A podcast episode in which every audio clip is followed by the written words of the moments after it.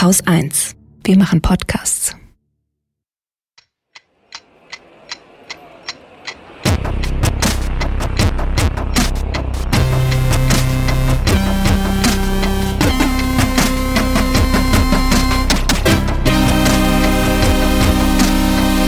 Willkommen zur Wochendämmerung vom 15. November 2019 mit Holger Klein und Katrin Rönecke. Und ich habe einen Nachtrag mitgebracht, einen Nachtrag zur letzten Sendung. Und zwar gibt es einen Kommentar von GOM in unserem Blog.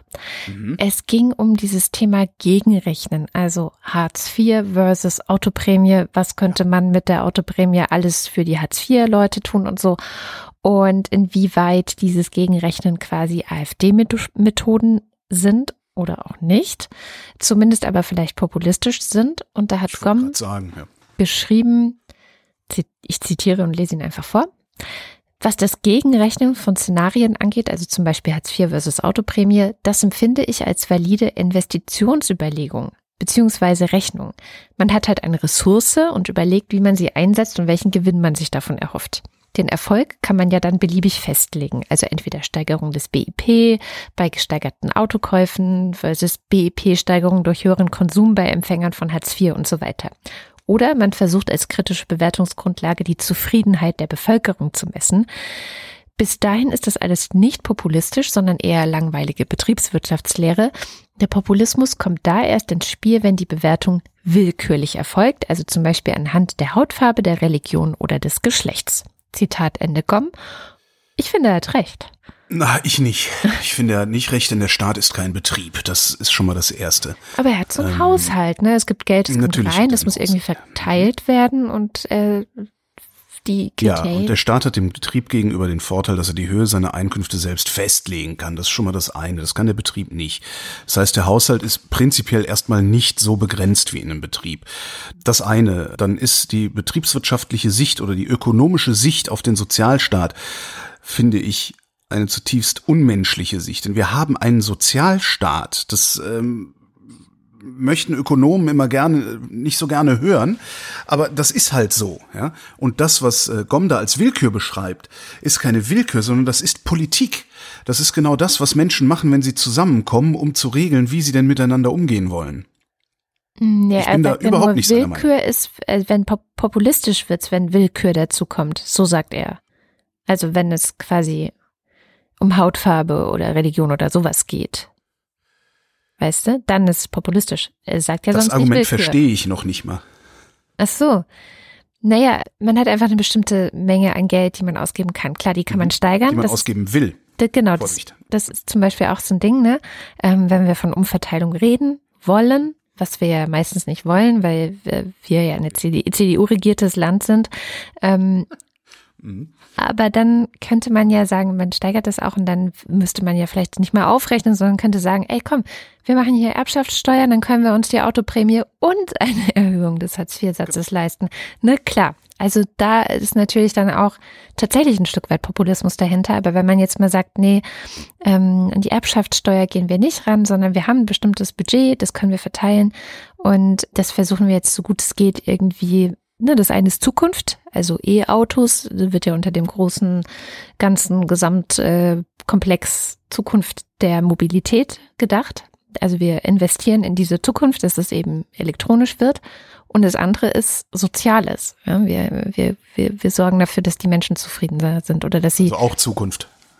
Ja, letztendlich ist es auch Zukunft, das stimmt. Genau, und das sind ja valide äh, quasi Argumente, dass man sagt, ja, aber die müssen eigentlich mehr haben und das ist eigentlich wichtiger und so. Und das ist schon auch Politik. Das ist ja nicht willkürlich, ja, sondern das ist ja mhm. bewertend. Und er sagt halt, willkürlich wird es eigentlich erst dann, wenn man sagt, naja, aber na, die Geflüchteten, die sollen jetzt weniger haben, zum Beispiel. Ähm, weil die gehören nicht zu uns oder die haben eine bestimmte Hautfarbe oder sowas in der Art. Also eigentlich alles, wovor die Verfassung schützt. Wenn man die Dinge abschaffen will, dann wird's populistisch. So habe ich ihn jetzt verstanden. Mhm. Mhm. Naja. Ich weiß ja nicht, also populistisch ist es halt in dem Moment, wo du so tust, als würdest du, vielleicht ist populistisch das falsche Wort an dieser Stelle. Ähm, Populismus ist halt, wenn du so tust, als würdest du und nur du den Willen einer homogenen Gruppe namens Volk repräsentieren. Das ist, vielleicht ist es einfach der falsche Begriff, äh, über den wir hier reden. Ist gerade so ein bisschen mein Eindruck. Das kann natürlich ja, aber, auch sein. Also meine Grund, grundsätzliche Kritik, also meine prinzipielle Kritik äh, an diesem Kommentar ist, so kann man Gesellschaft nicht beschreiben. Man kann Gesellschaft nicht mit ökonomischen Mitteln beschreiben. Jedenfalls nicht restlos. Klar, kannst du beschreiben, wie handeln denn die gesellschaftlichen Subjekte auf Märkten und sowas. Aber letztendlich ne, geht es allen gut, geht es allen schlecht, lässt sich ökonomisch nicht, nicht ausdrücken. Jedenfalls nicht so, dass man daraus sinnvoll Politik betreiben könnte. Das glaube ich nicht. Hm. Na gut. Gucken wir mal, wo wir doch gerade da dabei sind. Ja. Ist doch gerade ein schönes Thema. Grundrente haben wir doch dieses Jahr. Ja. Und da hast du doch genau dieses Problem. Welches jetzt genau? Naja, dass so getan wird, als wäre nicht genug Geld da. Ja, Aber das ist genug stimmt. Geld da. Man muss es halt nur woanders herholen. Eben, das ist genau das Ding. Und das ist aber auch das Positive, finde ich. Ich finde, es gibt so ein paar Wermutstropfen an dem Grundrentending. Aber ich finde es insgesamt, und können wir gleich gerne drüber streiten, eine positive Entwicklung. Warum eigentlich Wermutstropfen? Das habe ich nie verstanden, warum das so heißt. Das ist eine, das sollte ich mal im äh, etymologischen Wörterbuch von Kluge nachgucken. Den Kluge habe ich selbst und ich glaube sogar griffbereit. Warte mal, Da steht sowas doch drin. Ist das der Kluge? Ich habe den auch immer griffbereit. Nee, nee, ich habe den sogar griffbereit im Sinne von griffbereit. Da ist er, 25. Auflage. De Gruyter. Ja, dann mach mal. Fang mal an. Ich äh, blättere derweil im Kluge. Du hörst, ich habe den noch nicht so oft aufgemacht, darum knarzt der noch. Pass auf. Aber ich blätter doch jetzt auch im Kluge. Was? Du guckst so. da nicht regelmäßig rein? Nee, ich weiß so, so schon alles. Sutane. Stopfen, Tornister, Schreibt man das mit? Unterkauf. ja, ja. Weinmonat. Auch schön. Weinziel. Achso, nee, ich muss ja. El Wern Wermut. Ebenso bezeichnet ist die Pflanze, erst später auch der Wermutwein, gekürzt aus dem Kompositum Wermutwein, vermutlich zu einem Wort für bitter, da Hm. die Bitterkeit das hervorstechende Merkmal des Wermuts ist. Ah, Okay, ich mag Ja, halt dann- bittere, ich bin halt ein Freund bitteren Geschmacks, von daher verstehe ich das vielleicht nicht so gut. Ja, okay. stimmt, stimmt, stimmt. Aber dann, genau, das ist das, was also Dinge bitter macht. Genau. Schön, haben wir das auch mal für alle geklärt. Genau, und das, das, da, da gibt es auf jeden Fall einige Sachen. Aber das Schöne finde ich, und jetzt kommen wir zum Thema äh, Umverteilung. Also fangen wir mal von vorne an. Ich meine, dieses Land wird regiert von der CDU, ne? Unter anderem. Ein bisschen SPD ist auch noch mit dabei. Dieses Land wird regiert vom Mindset der CDU. Ja, genau. So. Und eine Sache, die zum Beispiel bei der Grundrente ja sehr viele befürchtet haben, war, dass dieses Mindset dazu führen wird, dass bei der Grundrente wie auch bei Hartz IV eine sogenannte Bedürftigkeitsprüfung stattfinden könnte. Das heißt, du machst dich im Grunde nackig und sagst, ich habe, das ist mein Haus, das ist mein Auto, das, also alle Vermögenswerte, die du hast, werden ja bei Hartz IV mit einberechnet. Und dann erst stellt sich die Frage, kriegst du überhaupt was? So. Und bei der Grundrente soll es ja anders laufen. Also da soll ja das Haushaltseinkommen geprüft werden. Und zwar, und das fand ich so total krass, von den Rentenkassen automatisch und das mit Hilfe der Steuerdaten der Finanzämter. Und ich dachte so, Halleluja, sowas geht. Ja. Äh, ich, das, das wäre jetzt die Frage, ob das wirklich geht. Das wage ich noch zu bezweifeln. Also ich vermute mal, dass das noch implementiert werden muss auf irgendeine Weise. Aber dass sie überhaupt mal so weit denken, dass es möglich ist, ist schon mal klasse. Ich habe auch gedacht, so, dass ich das noch in Deutschland 2019 erleben darf, das ist so, so toll, dass einfach mal Daten, die doch irgendwie vorliegen müssen, einfach über diese Netze miteinander geteilt werden. Und man nicht, bisher ist es ja immer so, dass du als Bürgerin, als Bürger in der Pflicht bist, alles ausgedruckt in irgendeinen Antrag noch dazu zu packen und also schlimm. Naja, und was ich auch wichtig finde, ist, dass diese viel zitierte Ehefrau mit reichem Mann, ne, das war ja in der Die Debatte Millionen davor. und Abermillionen von Ehefrauen mit äh, reichen Männern, die in fünf Millionen Euro teuren Villen leben Genau. und Dann die eine Million kriegen. in Cash im Keller haben. Was, wer, wer, wer, wer so, Naja. wer, wie muss man eigentlich disponiert sein, um überhaupt so denken zu können? Naja, aber, aber, es ist ja schon durchaus das präferierte äh, Beziehungsmodell der letzten 100 Jahre gewesen. Also Okay, aber diese Summen, Das- die da genannt werden, ja, das ist doch, das ist okay. doch absurd. Aber trotzdem- Und ob du jetzt in einer 50.000 Euro Wohnung oder in einer 5 Millionen Euro Villa wohnst, ist letztlich auch egal, weil du wohnst ja da drin. Du hast da ja erstmal nichts von. Also kein Geld, kein Einkommen. jedenfalls dadurch, dass das Haushaltseinkommen geprüft wird, ist diese Sache auch geklärt. Ne? Also die Frau mit dem reichen Ja. Ehemann bekommt dann halt nichts. So, ja. also keine Grundrente. Die Alleinstehende schon. Also die, die für sich vielleicht äh, mit Alleine 30 5 Millionen Euro vielleicht. genau. Aber die, die sich vielleicht mit 30 vom Mann getrennt hat und dann die Kinder alleine durchgebracht hat und dann deswegen nur Teilzeit oder sonst wie prekär arbeiten konnte und deswegen nicht genug beiseite legen konnte und und und. Also, ne, das ist ja tatsächlich meiner Meinung nach auch, also die Hauptgruppe, für die dieses Gesetz gemacht wurde. Ähm, Frauen, die von Altersarmut bedroht sind. Das sind ja es ist ja ein Hauptmerkmal für, oh, du könntest von Altersarmut bedroht sein, ist ja das Geschlecht, ne? ja. Frau. Und äh, auch die bekommen die Grundrente. Also das ist auch gesichert. Und ich finde übrigens auch an diesem Punkt, ne, dieses so, die Frau kriegt was, die nichts und ne, ich finde, da, daran kann man sehr, sehr schön zeigen, wenn man jetzt die Debatten der letzten Wochen und Monate zum Thema Grundrente rausholen würde, wie viele Scheindebatten in Deutschland auch immer geführt werden. Weil ich denke so, man kann halt Lösungen finden, wenn man will. Ja, ja, Das wollen die aber nicht. Also das ist ja, du, du hast ja das Problem in Deutschland, wir sind ja prinzipiell eine sehr neidische, missgünstige Gesellschaft. Ja. Und genau da docken diese Scheindebatten und das gerade jetzt bei der Grundrente könnte man das auch wieder sehr gut sehen. Genau da docken die halt an. Ne? Guck mal, der kriegt was, was du nicht kriegst.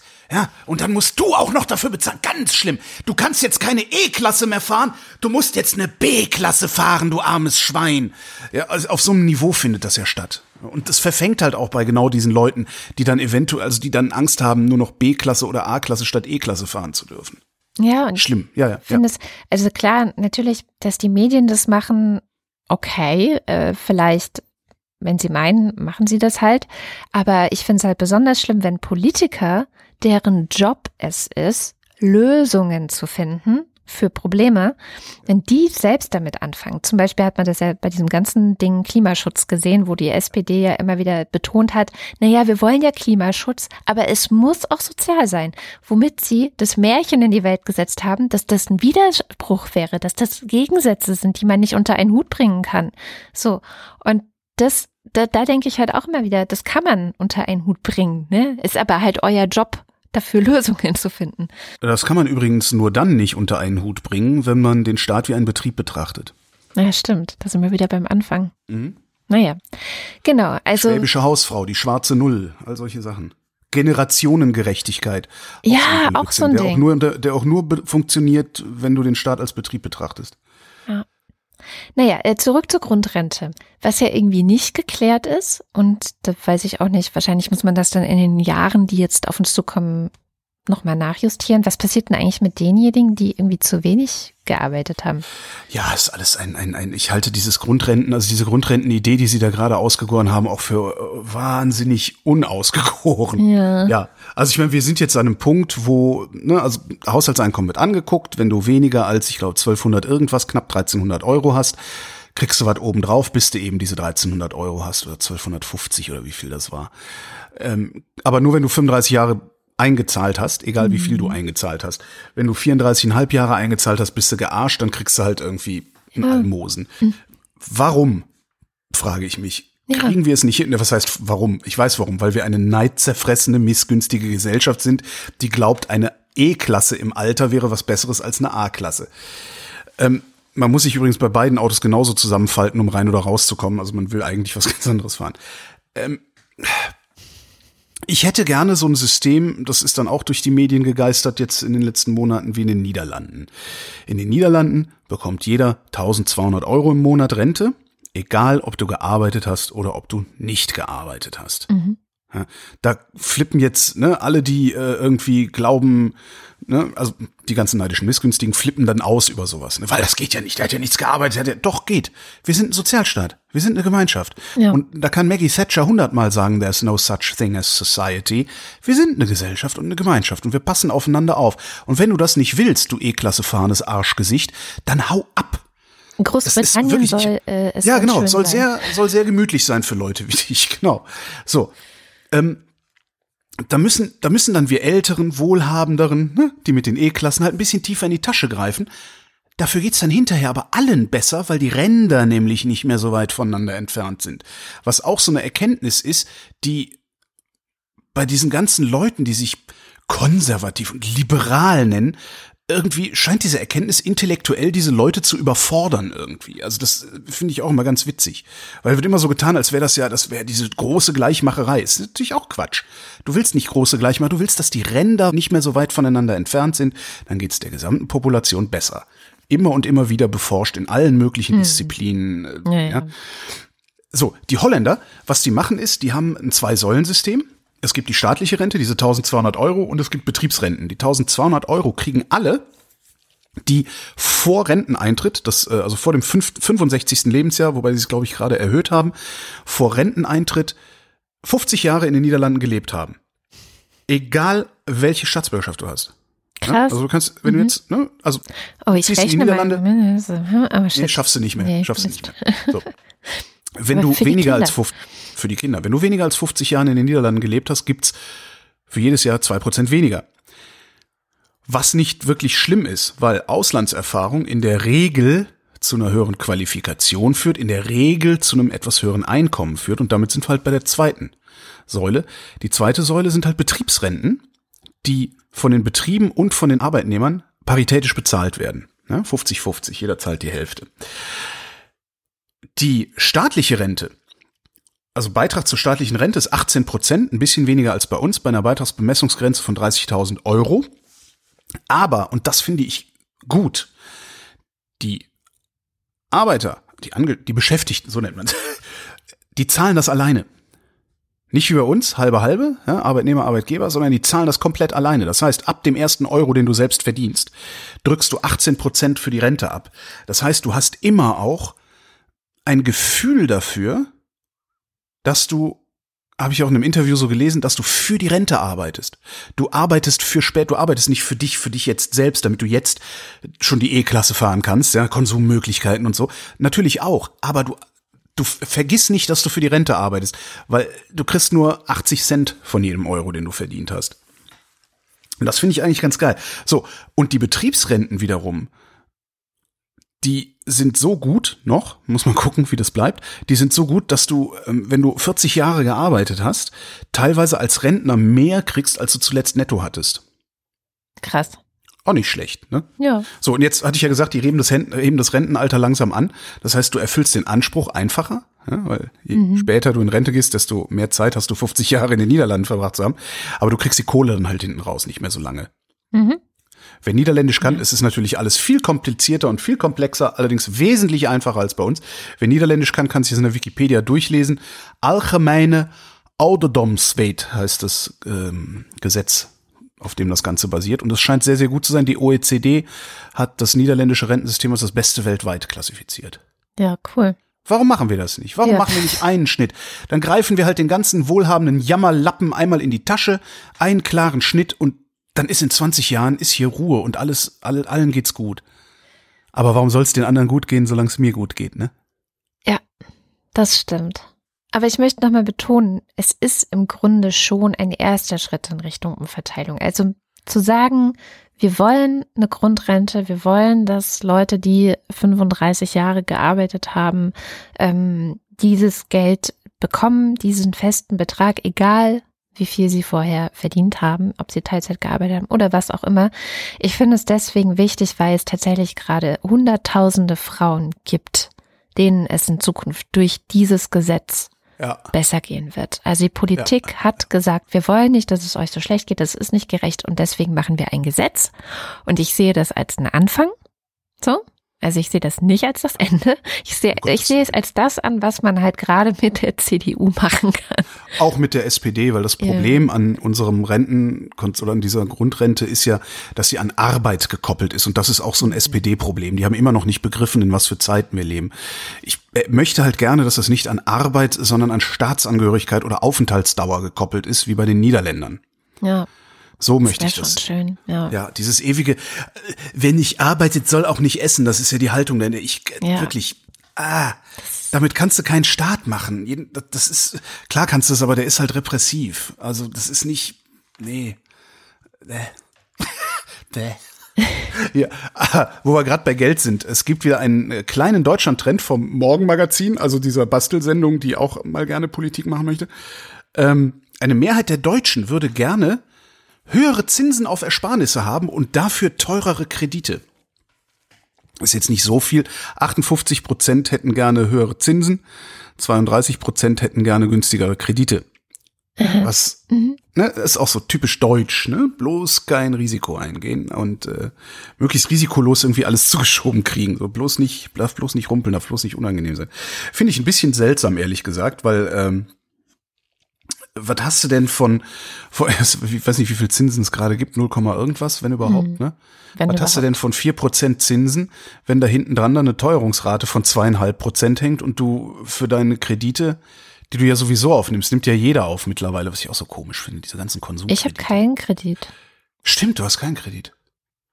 Hm. Also, ja, gut, aber diese ganzen, es gibt halt unendlich viele Konsumkredite. Ja, das Wo ich auch mal denke, ey Leute, hört doch mal auf, euch Scheiße zu kaufen, die ihr euch nicht leisten könnt und nicht braucht.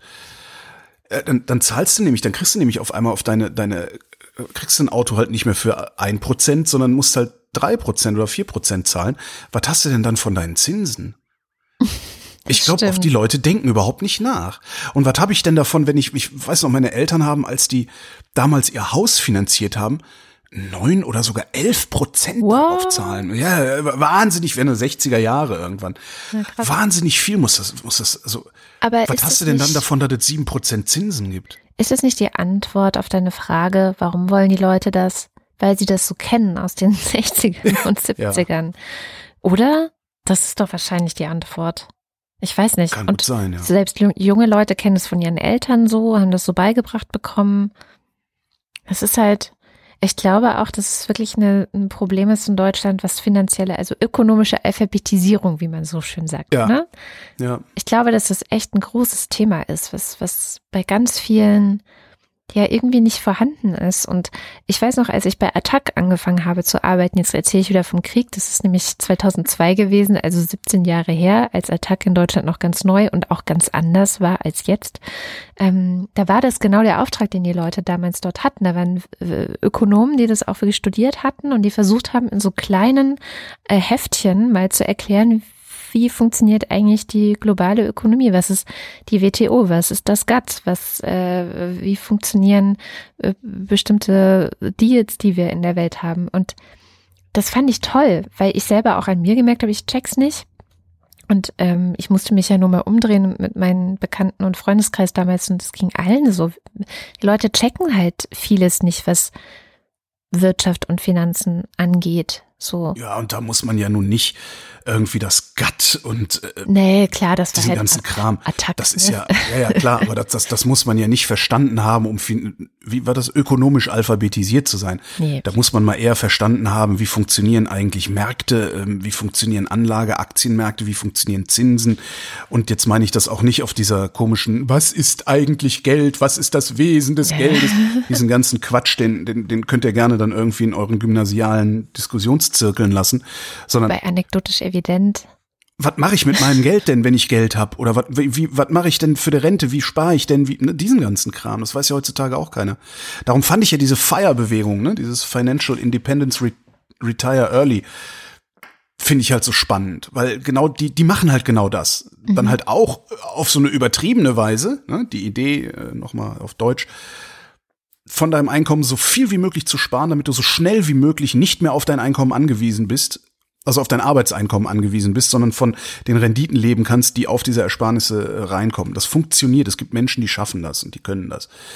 Ähm, wenn man sich da so ein bisschen reinliest, wie die das machen, was die da machen, dann hat man, glaube ich, schon viel verstanden. Und man muss denen auch nicht dauerhaft folgen, weil die erzählen sich natürlich ständig dasselbe. Ne? Das ist halt auch wieder so, wenn er dann so, gibt dann halt so die, so ein paar große Namen, äh, auch in Deutschland aus dieser Szene.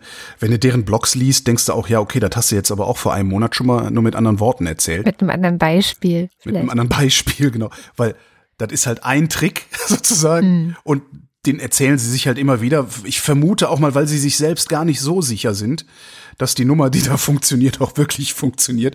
Darum müssen sie das so in so einer Art Beschwörungsformel irgendwie. Also wie in so einer Sekte quasi. So ein bisschen wie in so einer Sekte. Allerdings eine, wo du nicht reinzahlst, sondern was rauskriegst. Das ist doch schön. Das ist nicht schlecht. Ne? Ich empfehle da ja immer diesen Mr. Money Mustache aus, aus den USA, mhm. der auch viele Feinde hat. Ich weiß auch gar nicht, irgendwer hat neulich auch mal, was war denn, ich habe es auch so ein bisschen libertär angehaucht, was ich auch so äh, problematisch finde, aber der macht halt besonders Spaß, weil der macht, der hat das gemacht, der hat mit seiner Frau zusammen so viel Kohle verdient, dass sie es geschafft haben, vor 40 schon zu sagen, nee, ich mache jetzt keine Erwerbsarbeit mehr, ich mache jetzt nur noch, was ich will. Die haben sogar ein Kind und das ist halt USA und die USA sind ein ein, eine Gesellschaft, die vom, die auf, auf Pump lebt. Ja? Mhm. Wenn, ne, wir erinnern uns an 9-11, als, als George W. Bush gesagt hat, wichtig ist, dass ihr jetzt weiter einkauft. das muss man sich mal vorstellen.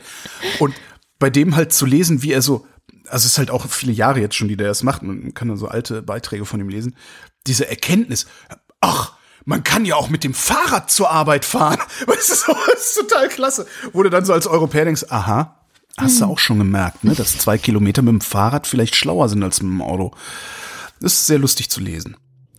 Ich habe ein schönes Porträt diese Woche gelesen in der Zeit und zwar vom deutschen UN-Botschafter in New York, Christoph Heusgen heißt er. Mhm. Vorher nie gehört den Namen, nie gesehen das Gesicht. Finde ich ja immer ganz spannend, wenn dann so jemand ist, so, ne? Hast du vorher noch nie gesehen, nie gehört? Total wichtiger Mensch.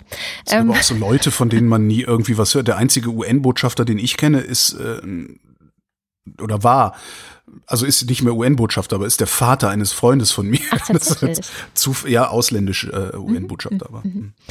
Jedenfalls ähm, sehr schönes Porträt. Äh, der hat früher auch mal im Kanzleramt in außenpolitischen Fragen beraten, ist jetzt eben UN-Botschafter, geht aber nächstes Jahr in Rente. Also hat jetzt auch nicht mehr so ewig vor sich.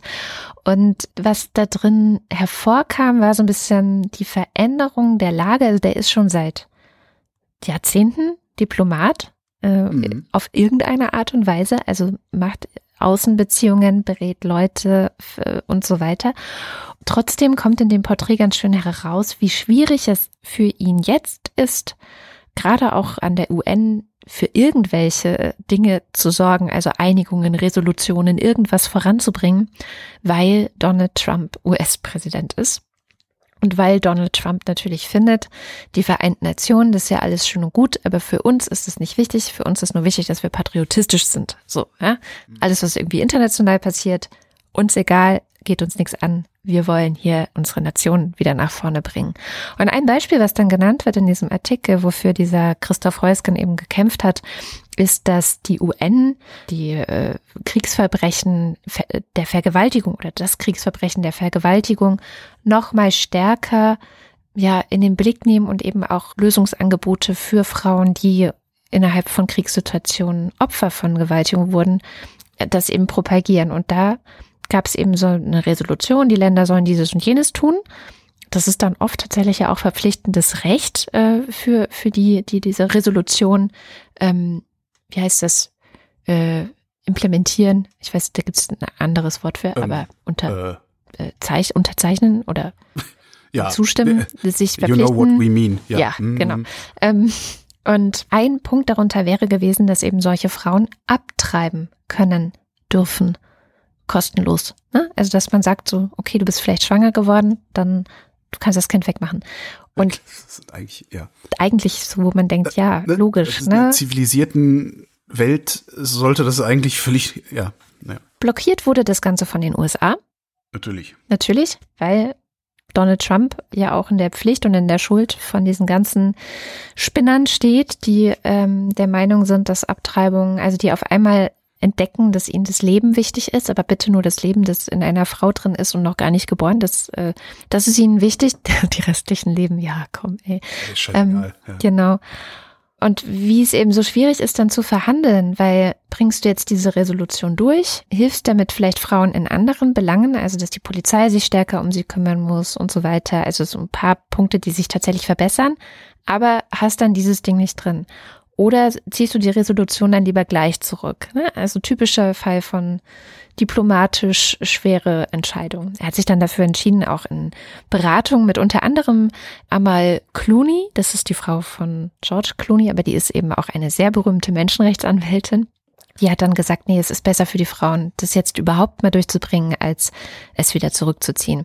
Naja, und aber was das Deprimierende an diesem Artikel insgesamt war, ist, dass so ein bisschen rauskommt, die UN sind eigentlich gerade unfähig, in irgendeinem Konflikt, und das habe ich ja auch immer wieder betont, aber das äh, dummerweise bestätigt er das jetzt nur, in irgendeinem Konflikt auf dieser Welt eine Lösung anzubieten. Wegen China, wegen Russland, wegen der USA, weil das Vetomächte sind. Und wenn man mit denen, die irgendwie haben immer irgendein Interesse gerade in ja. diesen ganzen Konflikten, die es gibt. Deswegen sind die UN eigentlich fast nutzlos. Also sie sind noch nicht ganz nutzlos, aber fast. Wie kommen wir da raus? Ja, das beschäftigt ihn auch und er hat keine Lösung. Es ist richtig scheiße. Warum sind China, Russland und die USA Vetomächte? Ja, das ist so ein Überbleibsel aus, aus dem Kalten Krieg. Kalten Krieg aus und natürlich, weil das die, die, also Russland jetzt nicht. Russland ist äh, äh, vielleicht wirtschaftlich so stark wie Luxemburg oder so, wahrscheinlich nicht mal das, aber das sind natürlich auch die ökonomisch größten Player auf diesem Planeten. Ja. Die Frage wäre doch jetzt mal, ich das ist komplett spontan und ins Unreine gedacht, ich habe mir da noch nie vorher Gedanken drüber gemacht. Die Frage wäre doch eigentlich, ähm, ob die die größten Player auch dann noch wären, wenn sich alle anderen zusammenschließen würden.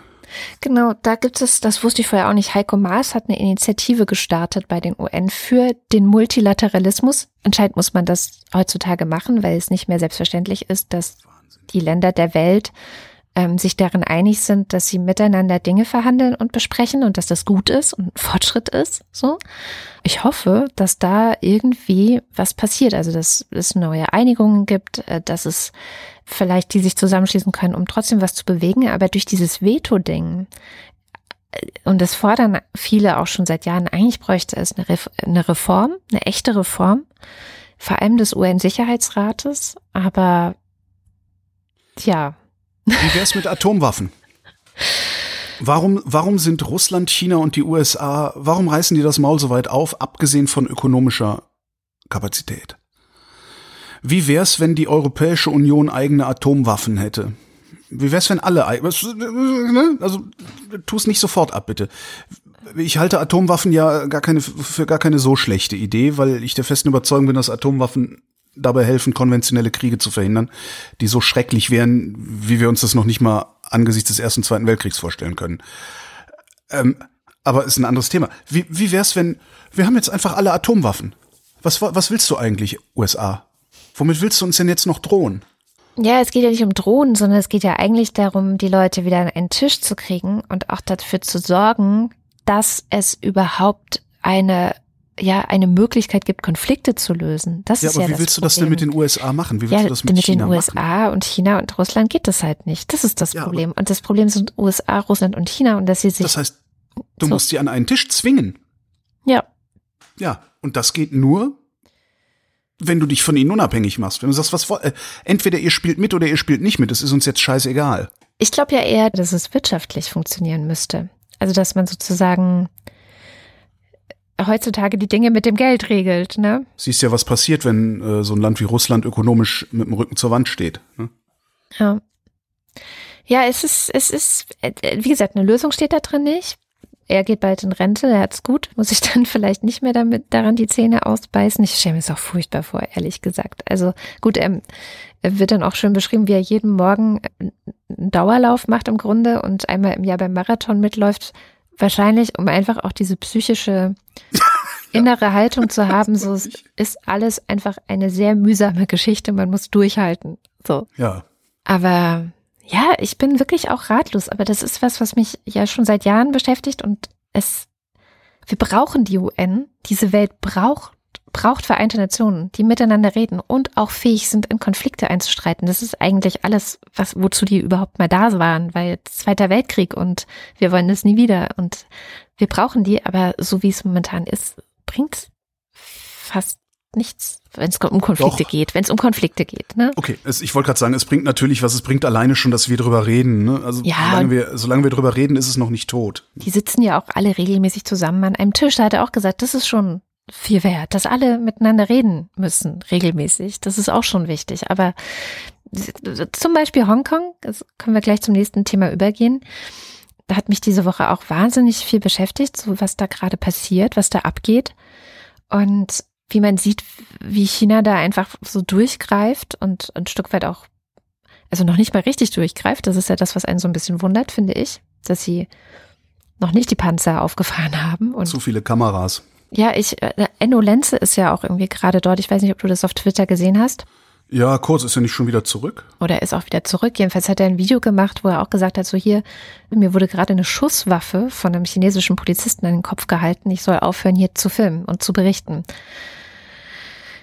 Puh, also ich, das, die Bilder, auch dann ein anderes Video war Polizisten, die irgendwo weiter oben stehen, wie auf so einem Balkon oder sowas und Pflastersteine nach unten werfen in die Menge.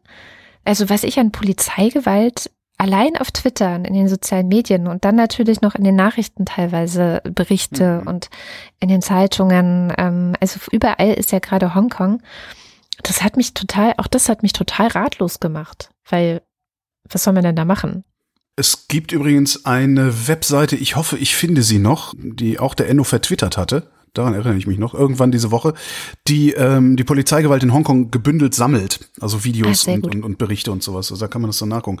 Ich glaube tatsächlich, dass China da nicht so sehr durchgreift, wie sie gerne durchgreifen. Also ne, die chinesische Lösung, Tiananmen weil mittlerweile zu viele Kameras da sind und die Informationsverbreitung auch nicht so gut kontrollierbar ist, wie China das vielleicht gerne hätte.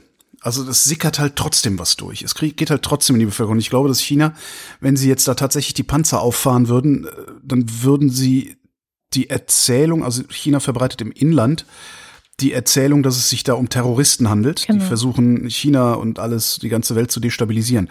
Und diese Erzählung funktioniert nur, solange die Bilder nicht zu martialisch werden. Ja. Ja, aber wenn die jetzt anfangen, da irgendwie die Hochhäuser zusammenzuschießen oder irgendwie sowas, dann könnte ich mir vorstellen, dass die Probleme kriegen, die Erzählung aufrechtzuerhalten und dafür dürften sie auch ein bisschen Angst haben. Hm. Ein bisschen allerdings nur, weil den, der Chines, äh, dem ist an Freiheit jetzt erstmal nicht so viel gelegen, dazu hat er noch viel zu viel Hunger. Jedenfalls, das ist ein gutes Stichwort. Auch die Sham Jaff, unsere Kolumnistin, What Happened Last Week, hat sich diese Woche viel mit Hongkong beschäftigt und hat sich mal ein bisschen angeguckt, was ist da eigentlich der aktuelle Stand der Proteste und aber auch, was hat es eigentlich für wirtschaftliche Folgen gerade in dem Land. Und das erklärt sie am besten selbst. Das ist ein Protest, der zunehmend intensiver wird. Man muss sich das so vorstellen. Letzte Woche wurde einfach alles lahmgelegt. Stell dir mal vor, so ganz Berlin würde lahmlegen. So keiner könnte mehr U-Bahn fahren, die großen Hauptstraßen werden völlig blockiert, so mit Mülleimern oder Pflastersteinen. Und alle Schulen und Kindergärten würden zumachen. Die Unis ja auch. Die Unis dort haben alle ihre Lehrveranstaltungen jetzt nur noch als Internetkurse zur Verfügung gestellt. Derzeit gibt es leider auch noch keine Aussicht auf eine Einigung. Vielleicht als kleine Erinnerung, also dieses umstrittene Auslieferungsabkommen ist also der, der Grund eigentlich für diese Proteste ist jetzt zwar zurückgezogen worden, aber die Protestierenden wollen natürlich mehr. Die Proteste richten sich jetzt äh, auch gegen die Regierung allgemein und gegen den immer größer werdenden Einfluss der Staats- und Parteiführung in Peking. Also salopp gesagt, es ist ein Kampf gegen den politischen Einfluss Pekings. Der Kampf gegen diesen politischen Einfluss hat natürlich auch wirtschaftliche Auswirkungen auf Hongkong. Wie schon gesagt, die Proteste dauern ja bereits seit Juni an. Es ist eine lange, lange Zeit. Eine lange Zeit der Unruhe und Unsicherheit. Und es schadet der Stadt immer mehr. Und man merkt nun deutlich auch so, wie sehr Hongkong vom Einkaufsrausch der Festlandchinesen bisher profitiert hat. Denn immer weniger Chinesen natürlich gehen mal auf so ein Shopping-Wochenende nach Hongkong aus Angst und aber auch, auch Komfort. Es ist tatsächlich so, dass noch vor wenigen Monaten immer noch Massen von Festlandchinesen in die Shopping-Malls und Einkaufsstraßen von Hongkong strömten täglich und insbesondere an Sonn- und Feiertagen weil Hongkong ist sozusagen fürs Einkaufen oder für die ganzen Luxusmarken nicht nur irgendeine Stadt in Asien. Sie gehört so zu den fünf oder gehörte zu den fünf Top-Adressen weltweit für Luxusgüter. Aber glaubt man, der Regierungschefin Carrie Lam sei von diesen Massen eben keine Spur mehr zu sehen. Mittlerweile. Sie sagt, die Zahl der Touristen in der ersten Oktoberhälfte jetzt sei um 50 Prozent eingebrochen. Und das würde man eben sehr spüren. Und wenn sich jetzt so Antikapitalisten, Antikapitalisten freuen und sagen, hey, wenigstens kaufen die jetzt weniger ein, dann kann ich halt nur sagen, nope. So wie die Unis nun auf Internetkurse umgestellt haben, so ist der Einkaufstourismus auch online gegangen. Die Kauflust ist natürlich ungebrochen. Und wenn sie nicht mehr nach Hongkong fahren können, shoppen sie eben zunehmenden Computer. Also das heißt, so dank des zunehmend wichtigen Onlinehandels geht es natürlich der Luxusgüterbranche und im Einkaufstourismus ja so gut wie lange nicht. Die Firmen verdienen Milliarden und die Aktien notieren nahe wieder mal ihre historischen Rekorde. Man hat ja auch gesehen, letzte Woche war das, der diesjährige Shopping-Aktionstag Singles Day, also der chinesische Black Friday, hat wieder mal alle Rekorde gebrochen. Ich war baff, als ich gelesen habe, der Online-Konzern Alibaba berichtete, innerhalb von 68 Sekunden sei die Umsatzschwelle von einer Milliarde, Milliarde Dollar geknackt worden. Das ist insofern gefährlich eben für Hongkong, als dass es seine wirtschaftliche Position für China verliert. Denn Hongkong hat eine wirtschaftliche Position, die China momentan noch nicht ersetzen kann. Es war ein Interview mit dem chinesischen Schriftsteller Liao Yiwu, der eben seit 2011 im deutschen Exil lebt. Und er erzählte eben von seinen Sorgen und hat das Ganze auch so ein bisschen in die ähm, politische, in den politischen Kontext gestellt. Er meinte, der Grund, weswegen die demokratische Bewegung bis jetzt noch nicht endgültig gewaltsam niedergeschlagen äh, worden sei, sei eben diese wichtige wirtschaftliche Position Hongkongs für China. Also ich zitiere, ich mache mir Sorgen, weil die chinesische Regierung sagen wird, wenn wir wirtschaftlich so weit sind, gerade Shenzhen so, weiter auf, so, so weit aufgebaut haben, dass wir Hongkong nicht mehr unbedingt brauchen, dann werden wir Hongkong einfach einkassieren und damit dieses System ein Land, zwei Systeme auflösen. Er sagte aber auch, was ich sehr interessant fand jetzt für uns Europäer und uns Deutsche, er sagte, ja, die Amerikaner haben jetzt deutlich ihre Meinung gesagt und sie haben Maßnahmen ergriffen. Aber seiner Meinung nach sind die europäischen Länder, also auch wir, zu langsam und zu zurückhaltend. Ähm, wir hätten die Gefahr für den Verlust dieses letzten Stückchens Freiheit in China noch nicht so stark wahrgenommen und noch nicht wirklich verstanden. Und ja, klar, Hongkong ist für uns mehrere tausend Kilometer entfernt und man fragt sich so wie, ja, so wie alle News außerhalb unserer europäischen Blase, why should I care? Aber der Hongkonger Aktivist Joshua Wong hat es auch auf den Punkt gebracht, als er vor paar Monaten hierzulande, also sogar hier in Berlin, äh, besuchte, uns besucht hatte und eben auch um mehr Unterstützung für die Demokratiebewegung gebeten hat. Und er sagte, wenn wir in einem neuen kalten Krieg sind, dann ist Hongkong das neue Berlin.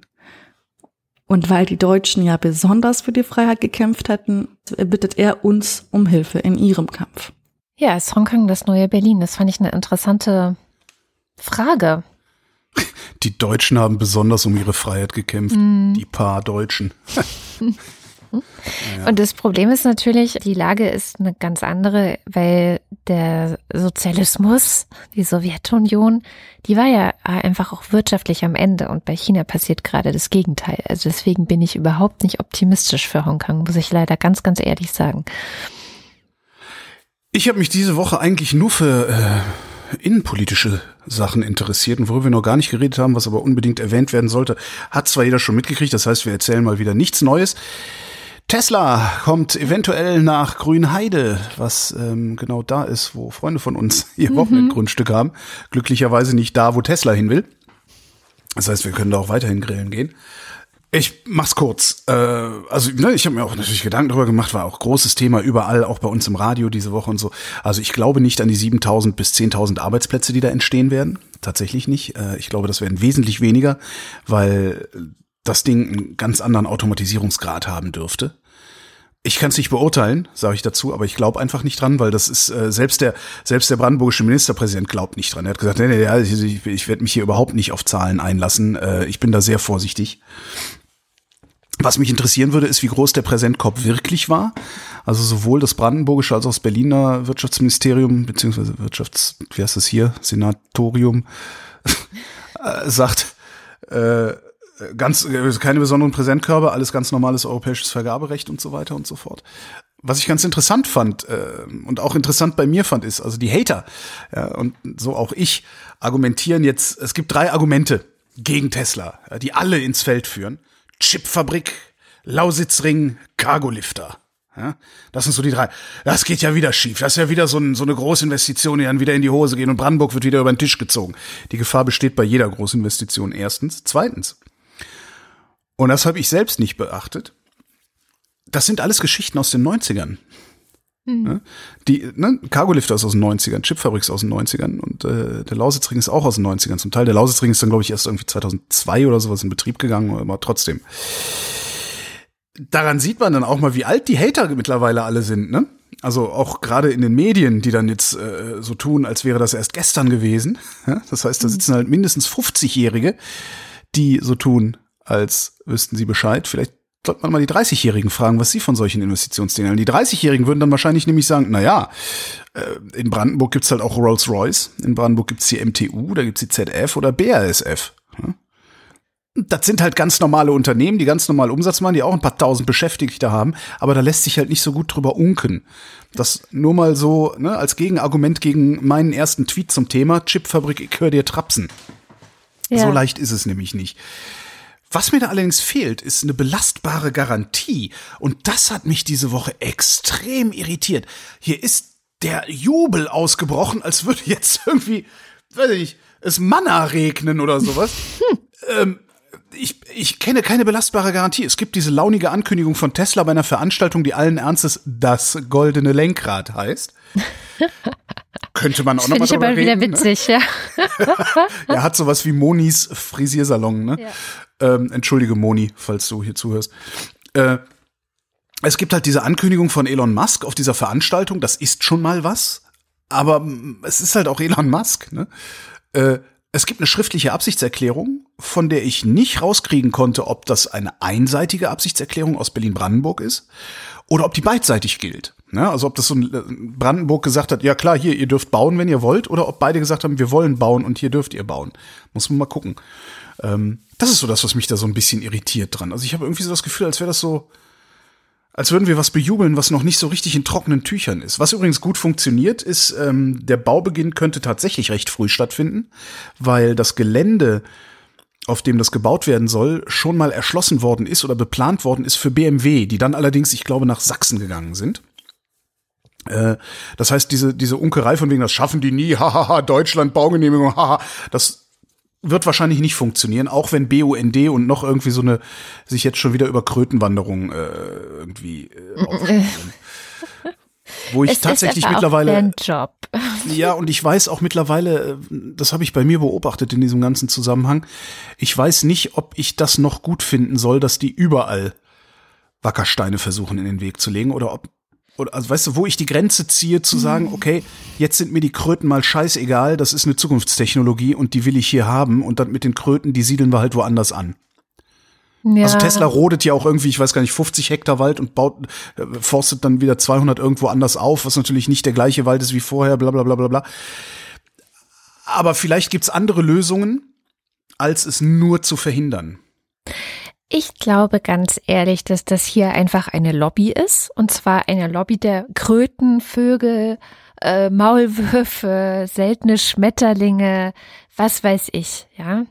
Und die Krötenlobbyismus. genau. Und diese Tiere oder diese Umwelt, die hat sonst keine Lobby. Ich finde das sehr, ich finde es wirklich mehr als ähm, in Ordnung, dass sie das immer ja. machen. Ja. In den seltensten Fällen oder Weiß ich gar nicht. Also sie kriegen ja nicht immer Recht und so. Und wenn sie Recht mhm. kriegen, dann ja aufgrund von Gesetzen, die tatsächlich existieren. Ähm, und dann ist es vielleicht ja, auch gut so. Ja, ne? Du hast recht. Ja. Also, Jedenfalls fände ich es geil, wenn die das hier hinbauen würden. Einerseits, weil es halt geil wäre, so eine Fabrik mhm. vor der mhm. Tür, so Future und so. Andererseits, weil Also sind wir mal ehrlich, ne? Elektroautos, deutsche Automobilindustrie und Elektrofahrzeuge.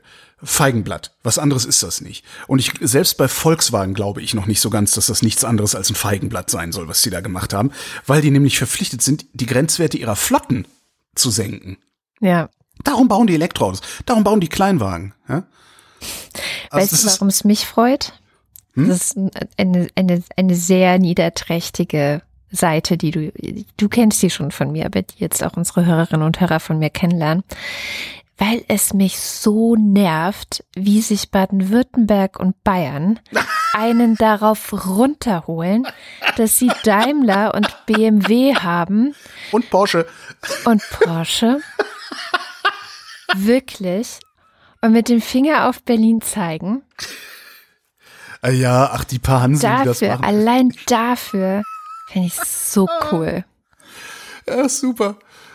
So, wo wir gerade bei Umweltthemen sind, es gibt ja noch was in Deutschland. Die Abstandsregelung für Windräder. Die Bundesregierung und die sogenannten Koalitionsspitzen, also die, die alles tun, was die Bundesregierung sagt, die haben sich geeinigt darauf, dass äh, zwischen Windrädern und ähm, Siedlungen mindestens 1000 Meter Abstand sein sollen, äh, um die Akzeptanz bei Anwohnern zu erhöhen. Mhm. Ich nehme einfach einen Tweet, äh, der in meinen Augen alles gesagt hat, was man zu diesem Thema sagen kann. Der Tweet kommt von äh, dem User at irgendlink und lautet, Mist, mein Plan, die A7 zu schließen und alle 500 Meter ein Windrad aufzustellen, scheitert daran, dass die A7 oft näher als 1000 Meter an einer Siedlung vorbeilärmt. Oh. Damit ist, finde ich, alles gesagt. Sehr schön auf den Punkt gebracht, ja. Ne? Das ist also super. So, habe ich noch ein Umweltthema? Hm, nee. Nö. Dann finde ich, reicht's auch für heute. Ich wollte eigentlich noch ein bisschen von Donald Trump erzählen, aber Ach. das hörst du ja eh nicht so gern, ne? Nee, das nervt mich. Da kommt auch nichts bei rum. Aber es ist ganz schön, vielleicht doch kurz. In den, in den USA sitzen, glaube ich, sehr viele Menschen seit Mittwoch regelmäßig vor ihren Fernsehern, denn es ist ja so, dass, ja. dass was denn? Diese Frage, wie, wie, genau diese Frage haben wir diese Woche unserem äh, Cory gestellt. Und der hat gesagt, naja, eigentlich interessiert das die Menschen nicht. die haben ganz andere Sorgen. Entschuldigung. Das ist schade. Können wir ja verlinken. Hm. Naja, das, dann. Ach, Schadenfreude, ganz schlimme Sache. Dann können wir ja zum Ende der Sendung kommen, wenn es eh keinen interessiert. Außer mich. Ich hab's geguckt. Verdammt.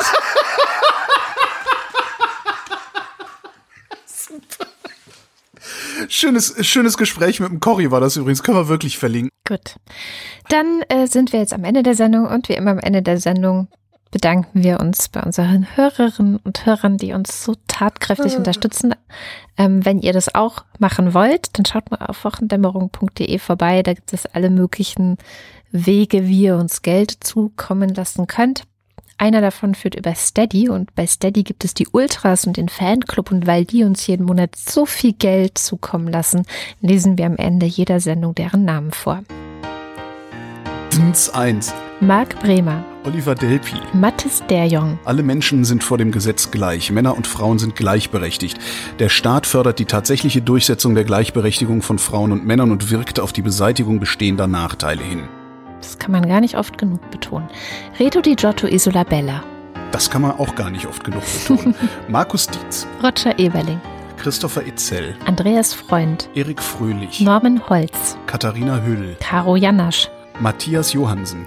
Kader kredenzt kompetent krasse Kunde, kann klein kontern? Kaum. Köstlich, köstlich, kichern Moni und Chris. Ja, außer bei den Leuten vom Fernseher. Arndt J. Kästner. Entschuldigung, ich bin heute irgendwie. Bisschen albern. Moste naja. Techie. Moste Techie. Dominik Neise. Robert Nieholm. Michael Salz. Jörg Scheckis. Roman Slauer. Joachim Urlas. Jens Viehweg. Die zwei von der Pfannstelle. Lars von Hof-Hunold. Draußen auf dem trügerischen, windigen Moor rollten wir herum und fielen ins Grüne. Dein Temperament glich meiner Eifersucht, zu heiß, zu gierig. Äh, was ist das Kriterium für Aprilfrisch? Ich meine im November, das akute Jahr? Und gibt es Weichspüler mit Ablaufdatum? Bernd Wehmüller. Justus Wilhelm. Flash by Name, Flash by Nature. Uff, uff. Wing Commander Lord Flashheart. Schlechtes Benehmen halten die Leute doch nur deswegen für eine Art Vorrecht, weil keiner ihnen aufs Maul haut. Zitat von Und jetzt, na, ihr wisst schon, abschalten. und der Fanclub. Pi. Nico Abela, Trillion Astra. Anja und Jan aus Bielefeld, Johannes Bauermann. Florian Beisel, Simone Blechschmidt. Andreas Bockisch, Alexander Bonsack. Markus Boslett, Klaus Breyer. Mike Bültmann, Felix und Bianca Bildmann. Mulib Wanji, Nicole und Christoph. Gian-Andrea Konzett, Hans Damhorst. Miriam und David. Ich bin der Schrecken, der die Nacht durchflattert. Ich bin der Spinat, der zwischen deinen Zähnen hängen bleibt. Ich bin Lass Miranda, denn sie will ja. Trubadix der Bade. Der Einbeinige, der immer an der Hotline saß, wenn Heugi eine Sendung hatte. So ging es viel Jahre, bis Lobesam, der von Ribbeck auf Ribbeck zu sterben kam. Zur Kreuzigung? Die Tür hinaus, linke Reihe anstellen, aber jeder nur ein Kreuz. Andreas Dietzel. Elina Eickstedt, Ich bin als Licht in die Welt gekommen, damit jeder, der an mich glaubt, nicht in der Finsternis bleibe. Ein Glühwürmchen. Claude Fankhauser, Matthias Flader. Oliver Förster, Olli Frank. Wolfgang Fröhlich, Amy Gdala. Amygdala. schön, schön, schön, schön. Amy Gdala. Helge Georg, Die Muxi Girls. Anja Glage, Jens grüßt Lukas G. und Ricardo Guatta, Jan Heck. Tobias Herbst, Nils Hesse. Adrian Hönig. Es ist noch Suppe da. Weiß wie Schnee, rot wie Blut, braun wie Zedernholz. Ist Sherlock Holmes zu Hause? Andreas Jasper. Philipp Kaden, Captain Käffchen. Oliver Kraus, Markus Krause. Stefan Krause, Magali Kreuzfeld. Thomas und Corina, Dunning Kruger. Oliver Kohlfink, Michael Lamerz. Sebastian Lenk, Detmar Liesen. Florian Link, Heiko Linke. Sabine Lorenz, Ines und Mike Lüders. René Ludwig, Macho und Mäuschen. Martin Meschke, Robert Meyer. Johannes Möller, Lordium Mondkind. Christoph Müller, Johannes Müller. Thorsten W. Noll, Satta Patik. Oliver Paulsen, Nora Hoffmann und Peter Schmäler. Josef Porter, Thilo Ramke. Christian Rohleder, Pia Römer. Sven Rudloff, Ruth Rutz. Jürgen Schäfer, Christian Schluck. Raimo Schmidt. Christian Schmidt. Wenn du den Fnord nicht siehst, kann er dich nicht fressen. Sieh nicht den Fnord, sieh nicht den Fnord. Theresa Sievert. Marie Stahn, Christian Steffen. Christian Steifen, Melusine. Krawel, Krawel. Taub trüber Ginst am Musenhain. Trüb tauber Hain am Musenginst. Krawel. Ines und Tina, Vera und Benny. Eli und Johann, Martin Unterlechner. Andrea Vogel, Yannick Völker. Heraklit von Ephesos, Elegia von Huxarien. Stefan Wald, Nies Wechselberg. John Wick, Tobias Wirth. Stefan Wolf, Christopher Zelle. Uwe Zieling, Christiane Erik Zion. Sabrina Zeug. Und Simon Ziebart. Vielen Dank. Ja, herzlichen Dank. Und das war sie auch schon, die Wochendämmerung vom 15. November 2019. Wir danken für die Aufmerksamkeit. Wir auch.